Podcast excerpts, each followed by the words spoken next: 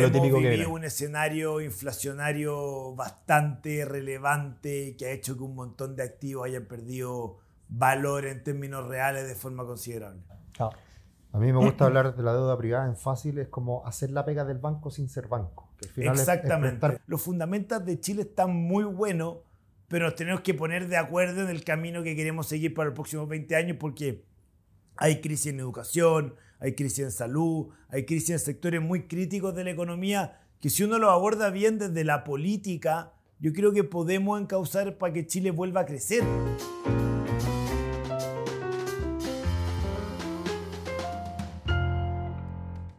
Bienvenidos al podcast Mente Inversionista, donde tendremos muchos invitados y donde queremos conocerlo más allá de solamente el mundo de la finanza y las inversiones. En esta oportunidad tenemos a Diego Chomalí, un amigo de la casa, Hola, hola, ¿cómo están? que nos viene a acompañar en, en este podcast para hablar de su vida personal, de por qué está en el mundo de las inversiones, de las finanzas, que nos cuente un poco de lo que hace hoy en día y conversar de inversiones y de la vida. Bienvenido Diego, muchas gracias por participar. Eh, lo primero que te voy a preguntar, ¿por qué las finanzas? ¿Qué pasó Bueno, ahí? primero que todo, muchas gracias por la invitación. Eh, buena pregunta. Yo cuando era, cuando era chico siempre iba a almorzar los domingos a la casa de, de mi abuelo y como familia árabe tenía ahí mi abuela unas ricas hojitas de parra para todos los nietos y los Unos zapallitos italianos, italianos, unas papas rellenas. papas rellenas, todo. Y, y yo siempre llegaba a la casa de mi abuelo a leer economía y negocio de muy chico. Y siempre me iba como a la penúltima página donde estaban todas las acciones, con los precios, los cierres, las rentabilidades. Y le preguntaba a mi abuelo, oye, abuelo, ¿cuáles son estas acciones? ¿Qué es lo que hacen? Y él me iba explicando uno a uno. Aparte también que mi papá, no sé, pues trabajó 40 años en el BCI, entonces siempre estuvo en la banca, había estudiado comercial, estudió en la, en la Chile, estudió en la Católica. Siempre me interesó muchísimo y siempre cuando entré a comercial, siempre mi foco fue finanzas, que era lo que más me gustaba. Perfecto. Y bueno, hablemos un poquito de tu trayectoria. Eh, estudiaste comercial Sí. Y después estudiaste una cosa que es media rara y que solo los financieros eh, lo conocen, el CFA. ¿Qué es el CFA? Ah, el CFA yo te diría que es como un eh, máster en finanza a domicilio, pero con pruebas realmente exigentes que por lo general lo aprueba menos la mitad de la gente. Es un, eh, programa gringo, un instituto americano, que tú te inscribes en el programa para darlo en seis meses más. En mi época uno compraba los libros y te llegaban los libros físicos a la casa, hace 10 años atrás. Estudiáis de los libros tú solo, 100% autodidacta, y ibais a dar la prueba que era el mismo día para todo el mundo. Y un mes después te llegaba efectivamente si estáis aprobado o no. Es una prueba súper, súper exigente. Yo estudiaba de lunes a domingo, estudiaba en la mañana, te iba a la oficina, el almuerzo en la oficina y en la tarde después iba a la oficina y los fines de semana estudiaba varias horas, varias horas y tú tienes que dar tres, eh, ¿cómo se llama? Eh, etapas, el CFI 1, el 2 y el 3. Y luego que apruebas el 3, puedes optar a este certificado que es como una membresía, por llamarlo así, eh, que tú estás certificado en finanzas, que incorpora varios temas, incorpora renta fija, renta variable, matemática financiera, ética, la parte de ética tiene un peso súper relevante Sí. behavioral finance, que es algo que está muy de moda hoy día, por lo- sobre todo para los ejecutivos que hablan directamente con los clientes, que está en el tomo 3, y obviamente macroeconomía y economía en general. Es un programa muy completo que yo lo recomiendo mucho para aquellos que quieran trabajar en, ah, en inversiones. Sí. Es más barato que un máster. Totalmente. Es mucho más barato que un máster y aparte la diferencia tiene también con un MBA y algo así, que tú sigues trabajando mientras Claro, lo das. Entonces claro. no es que tengas que renunciar y perder dos años, un año yendo a estudiar a Estados Unidos con todo lo que con todo lo caro que es vivir afuera, sino que tú lo haces en Chile. La verdad es que La parte específico de del mundo financiero de inversiones. Sí, sí, es súper específico. Es como, no sé, todos los optativos difíciles de la U resumidos, ¿cachai? En un programa. Por lo tanto, es súper, súper potente. Oye, Diego, eh, yo hablo de la trayectoria, después tú sigues con otras cosas. Eh, ¿co- ¿Dónde comenzaste trabajando? ¿En el security? ¿O antes en un...? Antes hice la práctica en la Correo de Bolsa del BCI, ¿Ya? que eso fue el verano del 2007. Después, en marzo del 2008, partí trabajando en la mesa del administrador de fondos, viendo los fondos balanceados. vi los fondos balanceados durante 10 años y después obviamente eh, me fui y fundamos Singular. Perfecto, perfecto. ¿Y cuál fue la razón de fundar Singular? ¿Qué pasó ahí en la interna? Mira, yo creo que hay una, había una visión del negocio muy similar con mis socios. Nosotros hoy día tenemos esta como visión siempre de largo plazo y poner al cliente primero, que yo creo que es algo que muchos dicen pero poco hacen.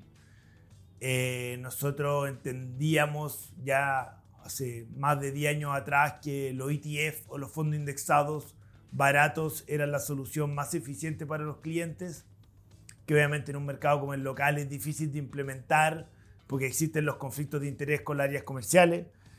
Y, y nosotros obviamente dijimos, oye, si queremos lanzar ETF y queremos ser el pionero en los ETF en Chile y democratizar de verdad la industria, no lo podíamos hacer en la casa donde estábamos. Así que decidimos, decidimos irnos de- del security para, para fundar Singular. Partimos obviamente con los ETF. Luego se sumó Oaktree al proyecto, que Oaktree es una, una marca mundial en activo alternativo. Después Oaktree quiso ser parte de la compañía, 20% es, es dueño Oaktree. Seguimos sacando nuevos ETF. Luego Brookfield se compró Oaktree y nos quedamos con la representación de Brookfield.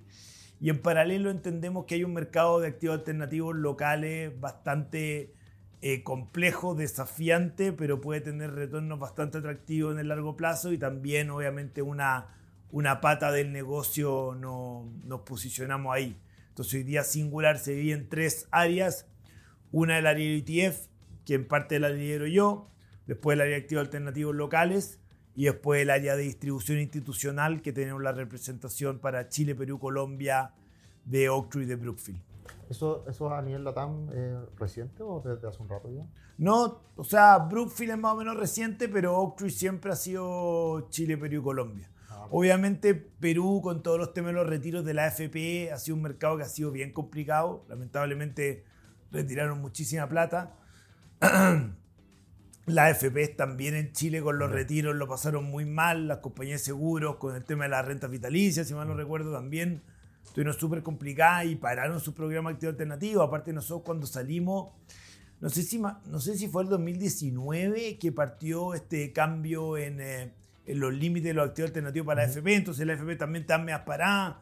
Después vinieron los retiros. Entonces la verdad es que hubo un periodo bastante complejo para levantar plata de activos alternativos locales, pero yo te diría que ya hemos vuelto a, no a niveles anteriores, porque la AFP te ponía un ticket mucho más grande de lo que te ponen ahora, porque se achicaron un poquito después de los retiros, pero, pero sí efectivamente nosotros vemos un, un apetito por activos alternativos que antes no existía.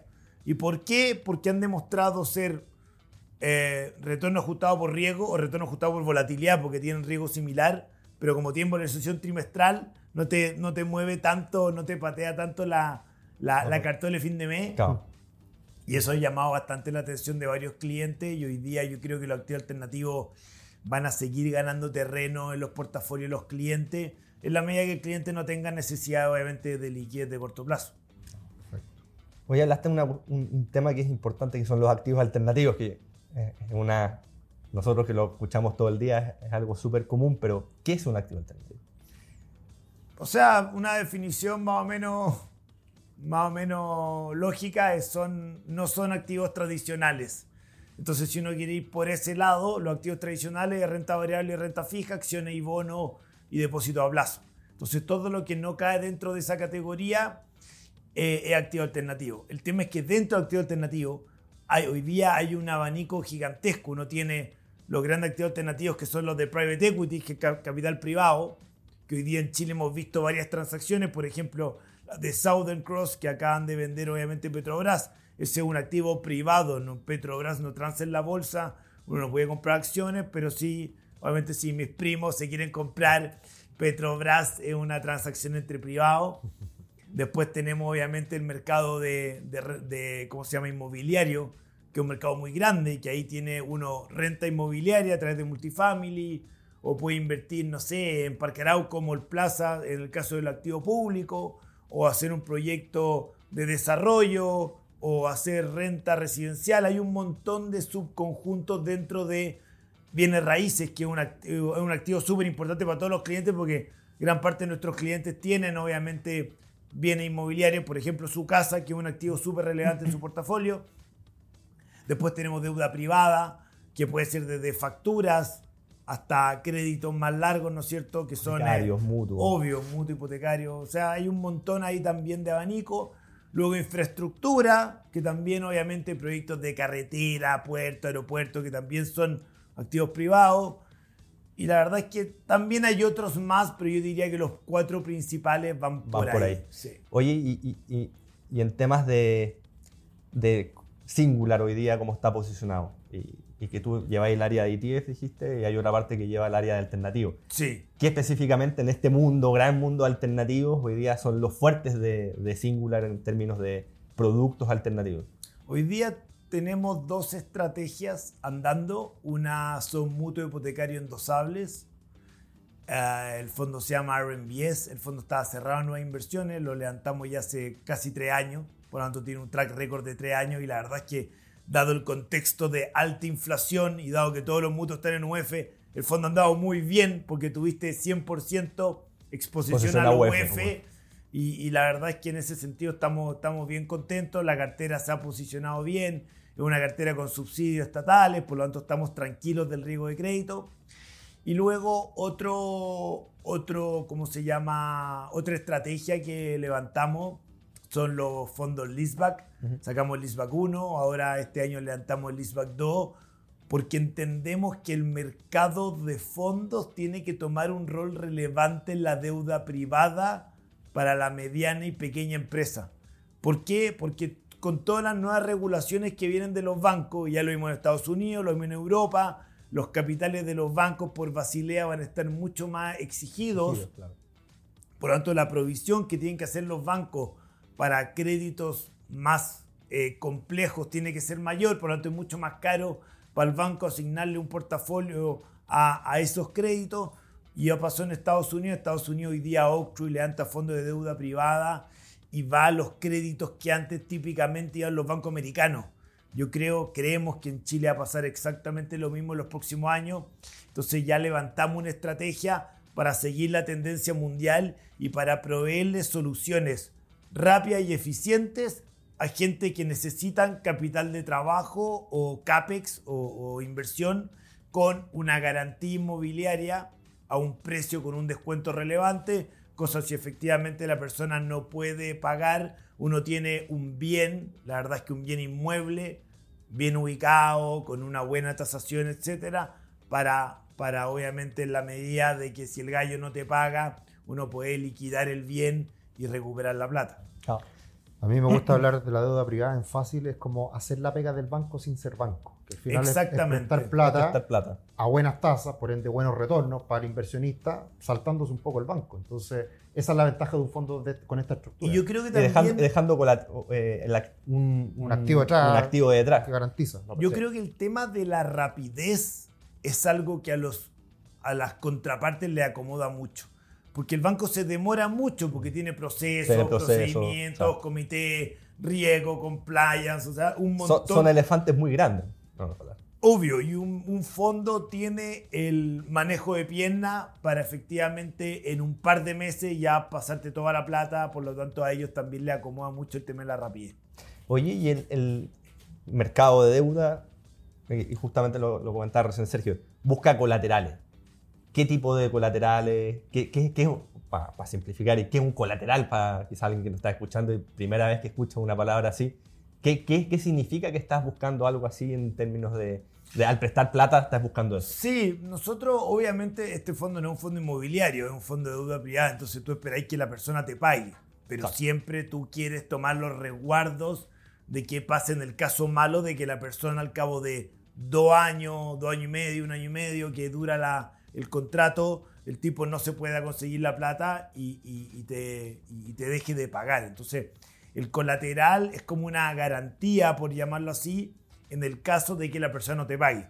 Por lo tanto, se hace un análisis también inmobiliario del bien que la persona te va a dejar, porque si la persona te deja un terreno en, Obvio, o sea, no, no voy a hablar mal de una salud al amigo de Atacama, pero, Quizás tiene te, litio. te- te- deja, no sé, un terreno que no tiene agua. No. Ese terreno probablemente no vale nada. O te deja un terreno al lado de un eh, aeropuerto, un basural, una zona conflictiva. Y también es poco líquido, quizás. Es poco líquido, es difícil, o, o un campo que justo el campo ya se le, no tiene derecho de agua, no tiene agua. Entonces, la verdad es que tratamos en la medida de lo posible de que sean eh, zonas prime, por lo tanto puede ser Santiago, Viña, Valparaíso, Puerto Vara, Concepción, ciudades consolidadas.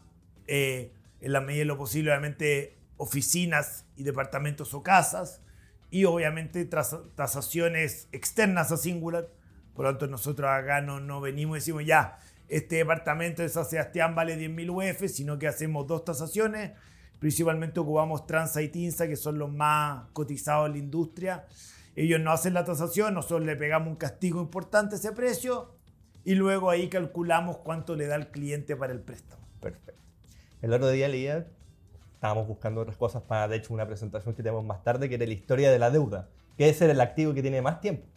Entonces mostraba data de cómo se trataba el colateral, que es como caso freak, en, en el- la era de Mesopotamia, los babilónicos, etc. Entonces, en la ley que era Arabi, se llama, eh, si tú no me pagáis, tenías que irte a trabajar con el gallo.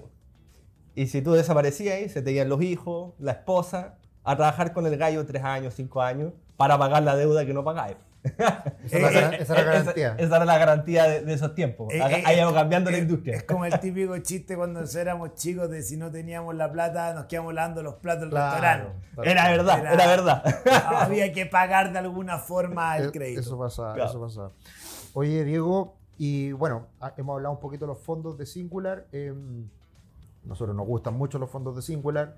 Eh, ¿Cuál es, tú crees, el principal factor diferenciador de, de Singular hoy en día en, en la industria? Yo creo que, sin lugar a duda, ah, la experiencia del equipo.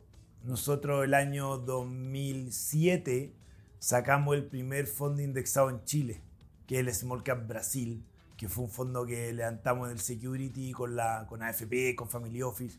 Fondo bien conocido en esa época. Y ya estamos al 2023. O sea, llevamos 17 años, yo te diría, en el mundo de la eh, indexación.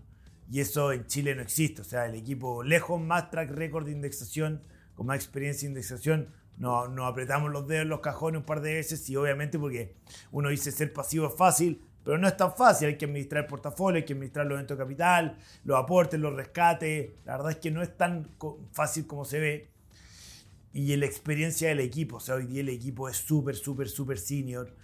Tenemos toda la, la primera línea de Singular, está 100% full time en la administradora. O sea, todos los socios están todo el día en la oficina trabajando, viendo proyectos. Luis Fernando y Pablo, que eran mis jefes en el security, que ahora son, son mis socios. Luis Fernando partió trabajando en 1999 en AFP Provía. Pablo habrá partido el 2000, 2001 en Provía. O sea, ya llevamos, eh, ellos llevan 25 años en la industria financiera y yo llevo trabajando con la base del equipo 15 años. O sea, la verdad es que también tenemos una cohesión y un trabajo en equipo bien importante. Luego, ah, eh, lo, lo ETF.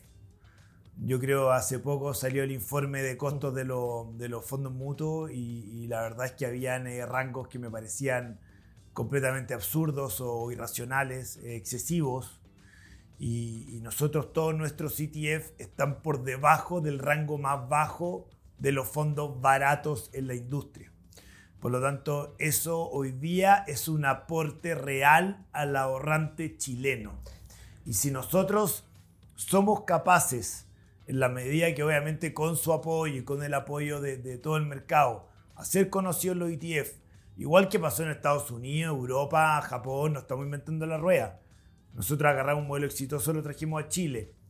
Nosotros obviamente nos encantaría administrar cinco veces más lo que administramos hoy día. Hoy día administramos 208 millones de dólares, nos encantaría administrar un billón. Pero si esos 208 millones de dólares sirven para que los fondos mutuos se peguen la cachada y bajen sus remuneraciones, vamos a hacer un aporte real al país y eso la verdad es que es una, es una meta que nosotros tenemos en la empresa. Oye, Diego, tocaste un punto que es clave, que es el costo de los fondos. Y, y- y ahí también para sintonizar. ¿Qué es el, cómo, ¿Cómo alguien puede ver el costo? O sea, si yo soy persona pie que está escuchando este, este podcast y dice, yo te hablaron de un costo de los fondos.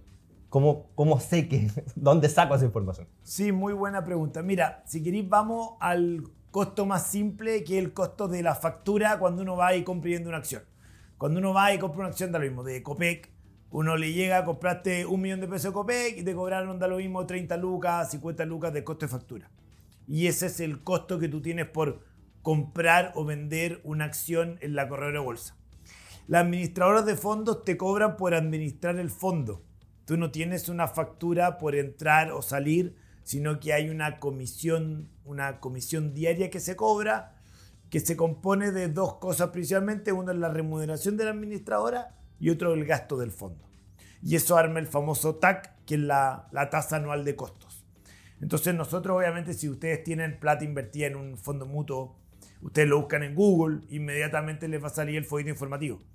El folleto informativo de los fondos mutuos, hay fondos mutuos que yo he visto que tienen 10 series. Por lo tanto, es súper complicado leer también un folleto informativo porque tiene 10 series, una con monto mínimo 5 millones de pesos, 1 millón de pesos, monto mínimo 0, permanencia mínima de 90 días, 180 días, un Ah. año. La verdad es que es bastante engorroso. Y ahí engancho con los ETF un poquito, porque lo- los ETF tienen serie única. Por lo tanto, no discriminan en monto. O sea, yo entro con mil pesos a mi fondo mutuo de renta fija local, Chile Corporativo. Y entra, da lo mismo, Andrónico Luxich con 10 mil millones de pesos y entramos exactamente a las mismas condiciones. Los fondos que tienen varias series, probablemente la persona que tiene más plata entra a un costo menor. Por lo tanto, anualmente te cobran menos plata por administrar tus lucas. Entonces, rápidamente un ejemplo. Si, si un fondo cobra ya, pongamos renta fija local, un 1% y el retorno esperado de ese portafolio es 6, a fin de año tú no vas a tener 6, si renta 6 vas a tener un 5 porque te cobraron un 1%. Si tú sacas la plata a medio año, te cobran solamente la mitad de la remuneración anual, te cobran un 0,5.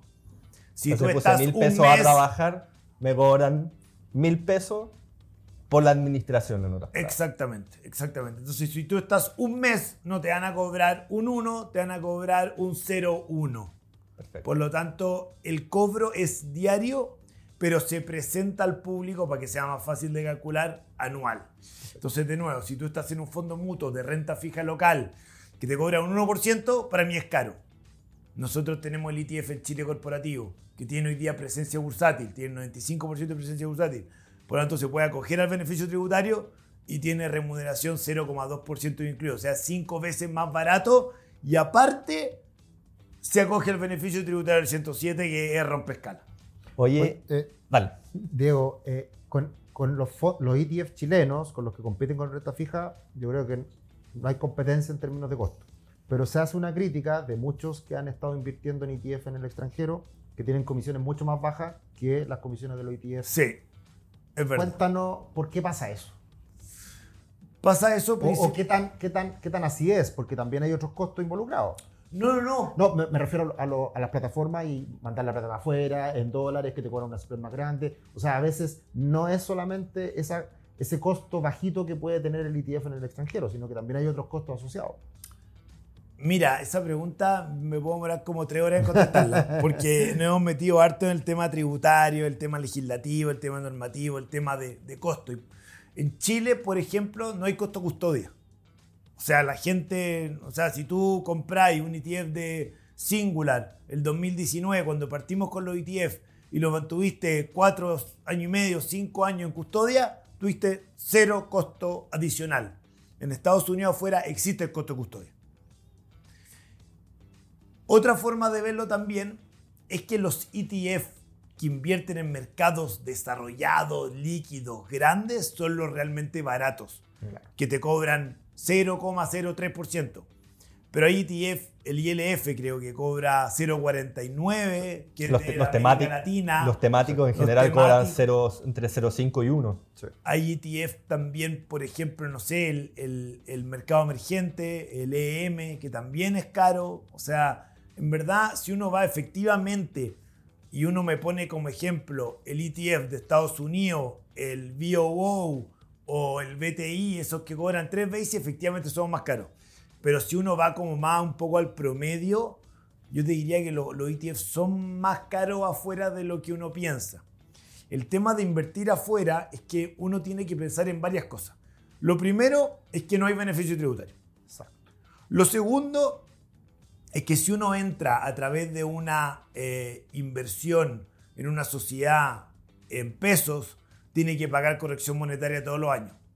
Por lo tanto, si el tipo de cambio se te va, no sé, de 8.50 a 9.50 a fin de año, hay que pagar 100 pesos de corrección monetaria por plata que no recibiste. Entonces eso también hay un tema engorroso. Después afuera hay que hacer declaraciones que acá en Chile uno tiene que hacer. Uno tiene un compromiso con el regulador local, con el Servicio de Impuesto Interno, de hacer cada una de las declaraciones. Cuando uno invierte en un fondo mutuo en Chile, la administradora tiene que hacer esa pega. Por lo tanto, el cliente va a la declaración jurada a fin de año y ya está todo informado. No hay que hacer absolutamente nada. Uno tiene que decir, oye, me llegó un dividendo en marzo, junio, septiembre, diciembre de este ETF, yo lo compré a este precio, esta es la factura, esta es la factura de venta, acá está la utilidad, por lo tanto, para una persona que no está tan metida en el tema es muchísimo más fácil. Yo te diría que el, diferenciador es el beneficio tributario. Hoy día tenemos cuatro de nuestros seis ETF tienen beneficio tributario, que eso la verdad es que sigue siendo, yo te diría que el principal motor de, de esta cosa. O sea, el mercado de capitales chileno en la medida que tenga beneficio tributario se va a poder seguir desarrollando. En algún minuto en el proyecto de ley pasado, la primera reforma tributaria que, quiso, pasar el, que quiso pasar el ministro de Hacienda subía el 107 del 10 al 22. Recuerden que pasamos de 0 a 10 el año pasado para financiar la PGU en parte ya cuando uno, si pasa el día del 22, probablemente el mercado de capitales pierde atractivo. Y eso no estoy hablando de los fondos de inversión con presencia, estoy hablando de las acciones chilenas. O sea, tú me decís, oye, voy a comprar Santander, eh, BCI, Banco de Chile, eh, Corbank Itaú, voy a comprar afuera JP Morgan, Bank of America. O sea, hoy día el mercado está completamente interconectado y una persona, una persona retail puede abrir cuenta en distintas plataformas para comprar directamente afuera. Entonces yo creo que es bueno para desarrollar el mercado de capitales, que es súper importante, que hace mucho tiempo que no tenemos, por ejemplo, IPOs de empresas chilenas, que eso obviamente es muy malo.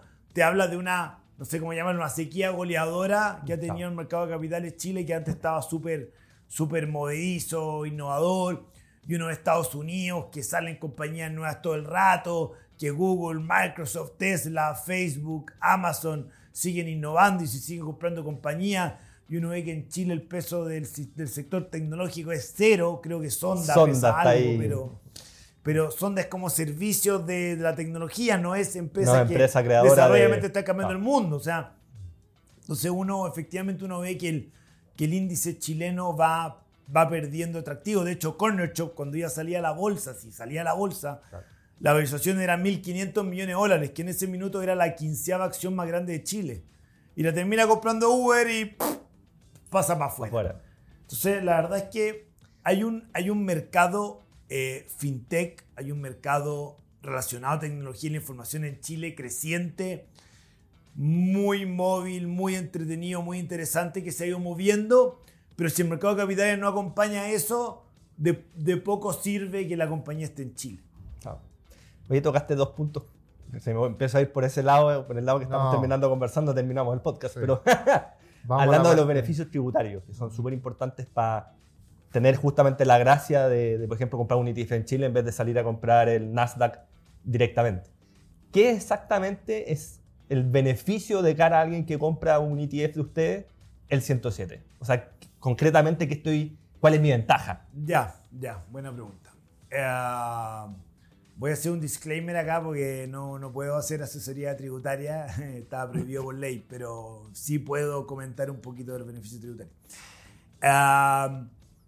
Si uno, en la, hace dos atrás, si tú compras acciones, por ejemplo, da lo mismo, de Falabella a 2 lucas y Falabella llega a 3 lucas y tú la queréis vender, tenía una utilidad de mil pesos, ¿no es cierto? En esa época el beneficio tributario era que el mayor valor no pagaba impuestos. Por lo tanto, todos esos mil pesos de utilidad por la cantidad de acciones y van directamente a tu bolsillo y no tenías que pagar ni un impuesto por eso. Hoy día, si uno va al mismo ejemplo, uno compra Falabella, creo que Falabella está a 2 lucas, no tengo idea. Ah, si uno va a Falabella y compra 2 lucas y vuelve a 3 lucas, uno tiene que pagar solamente el 10% de ese mayor valor.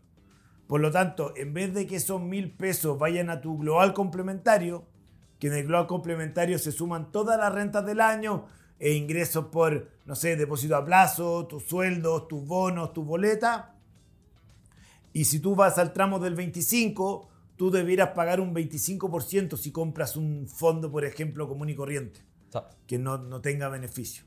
Entonces ahí tú tienes una diferencia de 1.500 pesos, porque tú pagas 1.000 pesos en vez de pagar 2.500.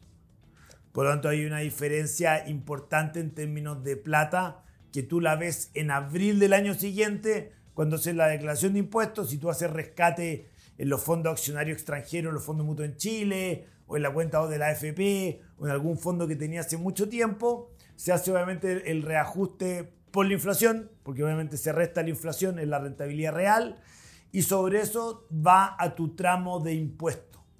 Por lo tanto, si en el escenario extremo, un año que te fue muy bien, eres vendedor, levantaste esta plata, te forraste y te el tramo del 30, y así el mismo ejercicio con la falabela sin el beneficio tributario, y ganaste 3 lucas, lucas va a tener que pagar impuestos. Eh, yo creo que eso es un punto muy importante porque, volviendo al tema de costo, uno siempre dice, los pocos que se fijan en el costo, se fijan mucho en el costo hoy día por todos los libros que hay, Tony Robbins, el libro que bate en mercado, etcétera, que dice, compra el ETF y asegúrate, y hoy día se están abriendo cuentas en Interactive Broker, Porque muchos de esos están eh, enfocados en el, en, el, inversionista gringo. Exacto, por supuesto. Y dicen, bueno, estoy pagando un 0,1, un 0,2% por administración, pero ese e, extra de costo, que es una capa que no, no, va directamente relacionada al activo, es el tema tributario, que, ahí, ahí, tocaste clave. Y, para ponerlo en números simples, que tú lo, dijiste recién, pero es, es, muy crítico. Si yo invierto en el S&P afuera y tomo data de atrás, 30 años, 50 años, o modelos para predecir futuro, más o menos va a andar con una horquilla entre el 9 y el 10%, dejémoslo en un 10%, ¿cierto? Anual. Buen, buen, año, sí. Pero ahí pensando en 20 años para adelante. ¿Ya? llego a rescatar eso, invertir 10 años, que estoy rentando quizás un 50, 60, 70%, ¿cierto? Se me va a ir ese 70% ganancia al 40% o al 30%, porque ya es una rentabilidad, una acumulación de capital muy importante a mis impuestos. Sí, efectivamente, por eso hay que hacer la, la matemática tributaria y alguien que lo deja para el final. Pero, pero yo tengo entendido, o sea, puede que esté equivocado, pero si te rentas 7% en 10 años duplicas tu Duplicas tu capital, es un 100%. Entonces, sí, efectivamente, si tú tienes esta inversión en 10 años en el S&P, duplicáis la plata y así el rescate al final de los 10 años, ajustado por inflación, vaya a tener que pagar un mayor valor gigantesco, hay que pagar una burrada de plata en impuestos. Por eso hay muchos como documentos, informes, análisis, papers que te hablan del retorno después de impuestos, que hay que fijarse en el retorno después de impuestos. Oye, después de impuestos y después de inflación, que es clave. También. Y eso ajustado por el riesgo, que es como lo típico que viene. un escenario inflacionario bastante relevante que ha hecho que un montón de activos hayan perdido valor en términos reales de forma considerable. Oye, Diego, y otra pregunta que, que siempre nos hacen, que es en relación a los ETF de ustedes. ¿Qué pasa con el... Con, porque cuando yo, por ejemplo, el, el, ETF del Nasdaq, Nasdaq perdón, o el S&P que invierten en empresas estadounidenses, y si yo como inversionista extranjero compro esas empresas, ¿cierto? Eh, tengo un withholding taxes por el, por el dividendo que me entrega. Sí. En, en el caso de, de, este tipo de instrumentos, ¿qué pasa con ese impuesto asociado? Bueno, eh, acá tenemos que irnos a la contabilidad del fondo, que es medio latero explicar, pero... En simple, en simple. Pero en términos contables, el fondo recibe este dividendo menos el withholding. En el caso del Nasdaq es bajo porque las empresas tecnológicas no reparten mucho viendo, así que no es tan importante. En el caso del S&P estamos hablando de un 2 días al año, por lo tanto uno tiene un 0,7 de castigo en teoría por llamarlo así porque está retención del 30. Esperemos que con el acuerdo de tributación baje del 30 al 5, sería espectacular. Pero eso también veremos, todavía está en el Congreso. Entonces, contablemente, el fondo recibe el dividendo descontado del withholding tax, por lo tanto nosotros también recibimos el 0,7, ese dividendo nosotros lo reinvertimos y una vez al año por ley los fondos de inversión tienen que pagar un dividendo. En la medida que el fondo obviamente contablemente haya ganado plata.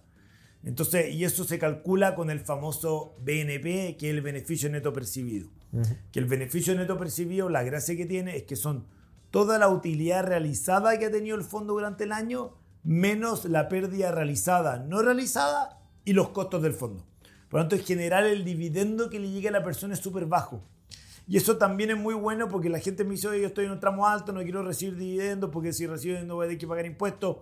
Hay gente que le encanta recibir un dividendo todos los meses para tener un complemento del sueldo, pero no sé si no, no, tiene, no dimensiona que esos dividendos efectivamente se acumulan, se acumulan, se acumulan y uno el año siguiente tiene que pagar impuestos sobre esos dividendos. Exacto. Entonces eso es un poco en fácil porque es un tema contable bien engorroso, por llamarlo así. Perfecto. Bien, hagamos cambio completo de tema y pasamos a la parte más personal. ¿En qué invierte don Diego? Ah, yo tengo un portafolio bien diversificado. Eh, tenemos obviamente nuestro, nuestro ETF como parte core del portafolio. En el fondo, mis platas previsionales están obviamente en el fondo A de la AFP. Siempre tenía el fondo A y nunca me he movido. Y cuando he pensado en moverme, un mes después lo hubiera fregado, así que menos mal que no me moví. Y eso lo podemos hablar más adelante. El, el timing que tiene la, el retail, eh, o sea, la gente común y corriente en general es, malo. Uno siempre se espanta, salen puras noticias malas, la bolsa cae, uno sale el peor minuto y después ese, era el tiempo para entrar. Y pasó lo mismo en la pandemia. Uno ve la pandemia y es impresionante, es una V corta. O sea, tuviste el peor minuto que ya no veíamos la luz, que no íbamos a vivir todos, que era el 15% de mortalidad del COVID el, no me acuerdo, el 30, 31 de marzo fue el peor minuto donde toda la gente rescató y a nosotros nos pasó que rescataron de nuestro fondo de renta variable y después abril, mayo, rebota todo. Y la gente que sale acá se comió un 30% de pérdida, invirtió en renta fija, que estaba la tasa al cero, porque efectivamente la tasa, los bancos centrales habían bajado la tasa para reactivar la economía en la medida de lo posible y no recuperaste todo eso.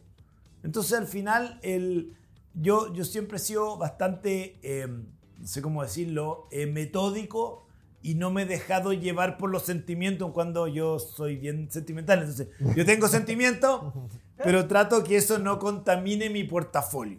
Ah, Y ahí dentro de tus inversiones, ¿cómo ves el ser socio emprendedor? Eh, ¿Lo tenéis metido dentro de tu ecuación? Lo tengo metido dentro de mi ecuación y también tengo metido dentro de mi ecuación los, los bienes raíces en Chile que tengo, obviamente si uno ve cuánto vale el activo de eso, es mucha plata en relación a tu portafolio.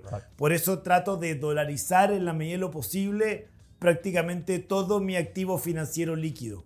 Porque ya tengo mucho peso, Mucho peso. mucha Ah, UF, perfecto. tengo singular, por- porcentaje singular, tengo, no sé, da lo mismo, un par de departamentos y eso está todo en peso y es parte importante de mi portafolio. ¿También Cuando- hay departamentos de inversión dentro de tu portafolio?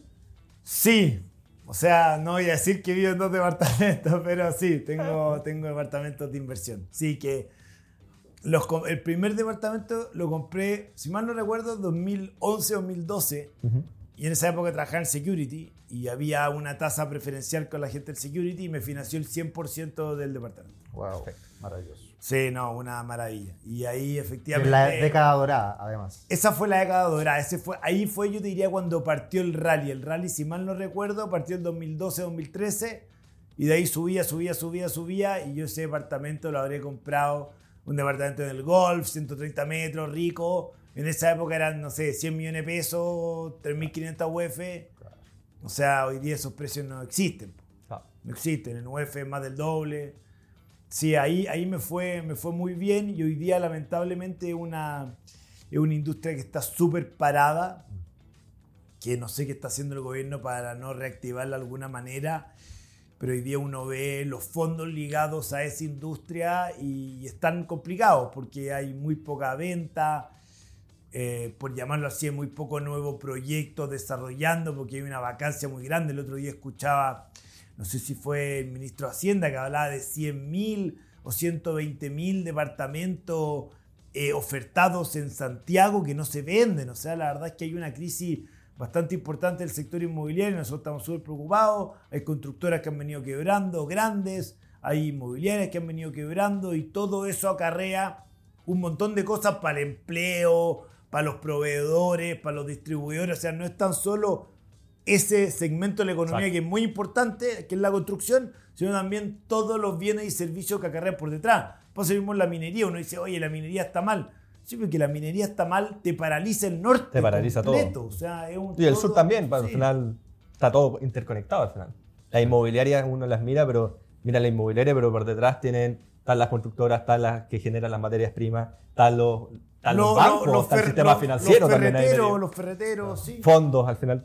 Yo, yo igual, o sea, va a poner la nota positiva, Hmm. no quiero hablar puras cosas malas. Yo creo que después de que se rechazó la constitución pasada del año pasado, yo creo que se calmaron alto los ánimos, yo creo que los activos riesgosos también bajaron, el riesgo país de Chile bajó, la- las tasas que estaban con un descuento importante con respecto a su historia en relación a Estados Unidos también bajaron. Yo creo que Chile tiene un potencial gigante en términos de agroindustria. Uno ve las exportaciones, no sé, de materias primas, de cereza, da lo mismo de salmón, litio, cobre. O sea, somos un- una potencia en ese sentido. Yo creo que Chile tiene muy buenos fundamentals. Si a eso uno eh, liga el tema, ah, no sé cómo decirlo, como climático, que ha llovido en la zona centro-sur, entonces no tenemos una crisis hídrica como si la teníamos a principios de año. Uno tiene hidrógeno verde, tenemos energías renovables completas, estamos cambiando la matriz, podemos eventualmente exportar energía a nuestros vecinos. Yo creo que los fundamentos de Chile están muy buenos, pero nos tenemos que poner de acuerdo en el camino que queremos seguir para los próximos 20 años porque hay crisis en educación, hay crisis en salud, hay crisis en sectores muy críticos de la economía que si uno lo aborda bien desde la política, yo creo que podemos encauzar para que Chile vuelva a crecer. Si el problema es que Chile no ha crecido. El problema es que Chile lleva creciendo 10 años por debajo del promedio mundial y tú sacáis el 12% de, de los retiros y el IFE, que fue una burrada. No, eso es Chile- eh, eh, crecimiento artificial, por decirlo. no, y Chile en verdad está con un eh, crecimiento bajo. O sea, este año vamos a aplaudir si estamos en cero, el próximo año vamos a aplaudir si está en dos, y es un crecimiento muy bajo si queremos efectivamente recaudar más para financiar políticas sociales. Eso daba un capítulo entero Oye, hablar de, Extraordinario, extraordinario, pero ya se nos acaba el tiempo. de- de- de- de Quedaron- Chile y economía. Vamos a tener que hacer un segundo capítulo porque quedaron Sí. mil preguntas. ¿Tienes Eh, mil preguntas? eh, lata. Y, y buen último tema el que tocaste, porque yo coincido, yo creo que hay harto potencial, pero estamos, nos tenemos que poner de acuerdo, nos tenemos que poner, abrazarnos nuevamente, ponernos la buena, conversar y sacar adelante muchas de las cosas que tenemos. Y nada, pues, eh, te agradezco mucho el estar acá en este podcast Mente Inversionista y nos tratamos de meter un poquito en tu cabeza, qué es lo que hace alguien dentro de la industria. Así que muchas gracias por estar acá y seguro te vamos a invitar para otro capítulo. Oye, Gracias, feliz Diego. de hacer la segunda parte. Muchas gracias a usted. Y en la tarde tenemos otro evento, así que tenemos la agenda completa hoy día con Sí. Singular y Patrimonio. Nos vamos a ver harto. No, era vamos a quedar chato. No, imposible. Gracias, Diego. Gracias, Bueno, Diego. que estén muy bien. Muchas gracias. Gracias Chao, por chao a todos. acompañarnos. Muchas gracias.